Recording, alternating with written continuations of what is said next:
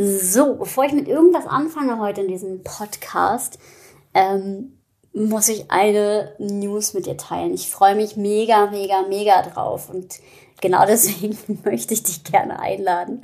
Ähm, ja, und zwar zu einer fünftägigen Masterclass für 0 Euro ähm, jeden Tag von 8 bis 9. Los geht's am 7.11. bis zum 11.11. .11. hier in Köln. Dann wird natürlich gekarnevalt. Ähm, ja, und ich freue mich mega drauf. Es wird darum gehen, wie du deinen Team Spirit auf Durchstarterkurs bringst, wie du dich aus dem Tagesgeschäft mehr loseist, wie du ähm, deine Themen besser platzieren kannst, wie du auch als Führungskraft sein möchtest, wie du deine Mitarbeitenden mitnehmen kannst, wie du dein optimales Team aufbaut, aufbaust, so dass ihr richtig erfolgreich seid. Genau. Und ähm, ja, das wird richtig, richtig cool. Von daher ähm, freu dich drauf, melde dich an. Den Link findest du in den Show Notes. Da steht er, der Obstkorb. Das Sinnbild für eine gute Unternehmenskultur. Wir haben ein gutes Betriebsklima, betriebliche Gesundheitsförderung und ein Obstkorb. Nichts gegen Obst. Und ich kenne selber super tolle Betriebe, wo einmal die Woche frisches Obst geliefert wird und das total gerne gegessen wird. Und natürlich ist das und kann das auch ein Zeichen von Wertschätzung sein. Wenn allerdings der Obstkorb das einzige ist, was eine gute Unternehmenskultur beschreiben soll und viele andere Dinge schiefhängen, dann ist der Obstkorb eben nur eine Farce. Genau darum geht's heute und zwar um das Thema, wie schaffen wir eigentlich eine gute Unternehmenskultur, ein gutes Betriebsklima. Denn ähm, ich habe auch für LinkedIn gefragt und ich habe Bezug genommen auf eine Studie, was Arbeitnehmern denn am wichtigsten ist. Und tatsächlich ist es genau das, das Betriebsklima. Und das möchte ich heute ein bisschen in den Blick nehmen, weil das Betriebsklima, das klingt ja immer so locker, flockig dahergesagt, aber das ist ganz schön komplex. Genau, und deswegen, ja, freue ich mich auf diese Folge, ähm, in der du erfährst, wie du natürlich ein gutes Betriebsklima kreieren kannst und wie es auch überhaupt nicht geht. Und ich sage, viel Spaß bei dieser Folge. Go Wild, der Podcast, den du brauchst, um dein Team Spirit auf Durchstarterkurs zu bringen. Ich bin Alexandra Schollmeier, Kommunikationswissenschaftlerin und Design Thinking Coach und ich freue mich, dass du eingeschaltet hast, um mit mir gemeinsam dein Teampotenzial zu entfesseln. Also lass uns nicht länger warten, los geht's. Ich möchte gerne mit einer Geschichte starten zum Thema Betriebsklima. Ich habe mal mit einem Unternehmen zusammengearbeitet und da war ziemlich deutlich bei der Besprechung von Mitarbeiterumfragen, dass ähm, es ein Thema gibt mit der Kommunikation und dass die Kommunikation schief hängt. Und das Lustige war, als ich mich mit denen unterhalten habe und es darum ging, was sie dagegen gemacht haben, war die Antwort Kommunikationsseminare. Und leider erlebe ich das immer wieder, dass so vorgegangen wird, dass es ein Problem gibt und man dann sagt, oh ja, wir machen jetzt ein, ein Seminar. Ja, auch bei Thema Stress erlebe ich das ganz häufig. Ich komme ja ursprünglich auch aus der betrieblichen Gesundheitsförderung und habe mich witzigerweise genau deshalb für den Weg als Team- und Organisationsentwicklerin entschieden, weil mir das betriebliche Gesundheitsmanagement viel zu kurz gegriffen hat. Denn es wird meistens auch so ein bisschen belächelt. Es ist nicht unbedingt der Grund, warum Mitarbeiter gehen oder bleiben, weil es eben meistens nicht das System in den Blick nimmt komplett. Mm. Und naja, warum gehen Menschen zu Unternehmen? Ja, nicht unbedingt, weil sie dort ein Stressmanagement-Training besuchen können, sondern weil es eine gute Unternehmenskultur gibt, ein gutes Betriebsklima. Und um das zu verbessern und um die Zusammenarbeit noch weiter zu verbessern, dazu ist eher eine Organisationsentwicklung oder eine Führungskräfteentwicklung oder eben eine Teamentwicklung sinnvoll. Und ich arbeite auch häufig mit Teams, die gar nicht jetzt irgendwie hm, Konflikte haben oder ein Problem haben oder so, sondern die einfach für sich weiterkommen wollen, die neue Arbeitswege suchen, die neue Arbeitsmethoden ausprobieren wollen und ähm, sich weiterentwickeln möchten, ja, oder die ähm, die gemeinsame Weiterentwicklung anstoßen wollen. Und das ist so das, was die dann letztendlich verbindet. Und das Problem ist, wenn man so vorgeht, dass man ähm, ein Seminar dort anbietet, wo ein Thema vielleicht in der Kultur, also gerade bei Kommunikation, diesen, diesen weichen Themen, mh, hm, super gefährlich, weil ein Thema wie Kommunikation oder wie Stress, das muss nicht nur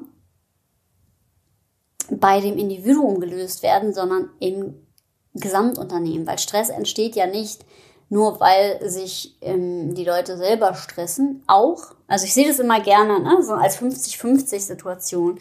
Natürlich ähm, gibt es Menschen in einem Team, die sich mehr stressen als andere.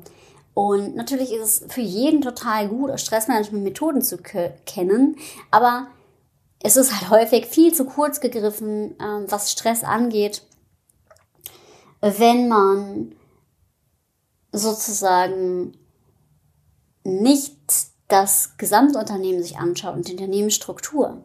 Denn wenn ich mir nicht angucke, wenn ich jetzt beim Thema Stress zum Beispiel bin oder beim Thema Kommunikation bin, welche Bedingungen drumherum entstehen, die dazu führen, ähm, dass die Menschen sagen, die Kommunikation stimmt nicht. Mm, und ich nicht bestimmte Zusammenarbeiten zum Beispiel verbessere oder in der Struktur dafür sorge, dass der Workload bei Einzelnen Menschen im Unternehmen nicht so hoch ist, dann habe ich ein Problem. Und dann haben wir auch das Thema Betriebsklima nicht richtig erfasst. Ja, also gerade ähm, ja, genauso wie, wie ein Obstkorb und eine Weihnachtsfeier und all das nicht per se eine gute Teamkultur ist, sondern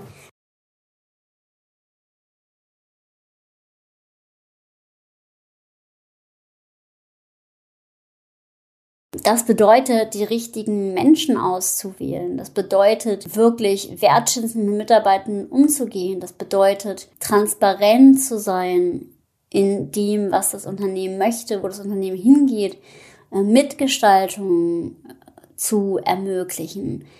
Und all das hm, ermöglicht eine gute Unternehmenskultur, eine Kultur auch vor allem zu schaffen, indem man sich beispielsweise traut, Fehler ähm, zuzugestehen und sich dadurch weiterzuentwickeln. Ja, Kontrast wäre eine Kultur, in der Fehler passieren und man sich denkt, so, oh Gott, das darf auf keinen Fall irgendjemand wissen. Mm, und das sollte definitiv auch nicht so sein. Ähm, und genau deswegen ist es super wichtig, wenn es um das Thema Betriebsklima geht. Und ähm, da haben wir eine Studie gefunden und lustigerweise hat die Befragung auf, in, auf LinkedIn und Instagram das gleiche ergeben, dass Betriebsklima das Wichtige ist, dann gefolgt von flexiblen ähm, Arbeitszeiten und einer fairen Entlohnung. Und ja, Geld ist auch Wertschätzung. Ja, dieses Betriebsklima ist halt komplex. Und das schafft man eben, indem man die richtigen Menschen zusammenbringt, indem ähm, zusammenpasst, äh, was man also was das Unternehmen möchte und eben die Menschen, die dort arbeiten. Und auch indem man einen offenen Dialog gestaltet, indem man Feedback einholt, indem man darauf acht gibt, wenn gute Menschen kündigen, woran das liegen kann und sich auch vor allem Unternehmen auch selbst reflektiert. Und ja, weil dieses Betriebsklima, das klingt immer so, als wäre das irgendwas, was ähm, einfach da ist oder nicht da ist. Aber nee, ein gutes Betriebsklima ist eben auch, hat auch was mit Reflexion zu tun. Es hat auch was damit zu tun, stetig sich auch weiterzuentwickeln, auch nochmal zu gucken, Feedback einzuholen, die Augen und Ohren offen zu halten, wie man im Unternehmen noch besser miteinander arbeiten kann und auf was man eben auch achten muss im Miteinander, um gemeinsam besser zu werden. Dazu gehört natürlich auch, dass man zum Beispiel Konflikte gut löst, also dass man Konflikte nicht unter den Teppich kehrt. Und ja, ich meine, äh, vielleicht kennt ihr das Buch Die Stille Revolution. Da geht es um ein Unternehmen, wo quasi die Führung ähm, sich überhaupt nicht bewusst war, was in ihrem Unternehmen alles falsch läuft, bis quasi ja mal eine Befragung gemacht worden ist und es wirklich über den Geschäftsführer total hereingebrochen ist. Ähm, ja, und sich sozusagen das Unternehmen verkehrt hat, bis er selbst verstanden hat, okay, ich muss hier ähm, entscheidend was ändern. Und na klar, es steht und fällt auch mit der Führung. Also ähm, was lässt die Führung zu? Passt das ähm, zu den Werten auch junger Generationen, der Nachwuchsgeneration? Schafft es einen Nährboden für neue Menschen? Ist es ein attraktiver Arbeitgeber und passt zu den Wünschen der neuen Generation? Was nicht heißt, das finde ich total wichtig, dass man jetzt Mitarbeitenden oder Arbeitnehmern hm, alles nachtragen muss, also dass man immer denen entgegenkommt. Ich weiß, dass gesagt wird, es ist ein Arbeitnehmermarkt. Ähm, das sehe ich tatsächlich anders, weil das Problem ist, wenn man sozusagen sich vom Fachkräftemangel zu sehr treiben lässt, äh, dass man dann letztendlich falsche Entscheidungen trifft. Also Mangeldenken ist nie ein guter Berater und deswegen ist es so wichtig auch, ähm, ja, auch da zu sagen, okay, wir brauchen ein bestimmtes Profil oder es gibt bestimmte Dinge, die uns wichtig sind, die wirklich zu uns als Unternehmen passen. Und da, damit fängt es halt ja schon an.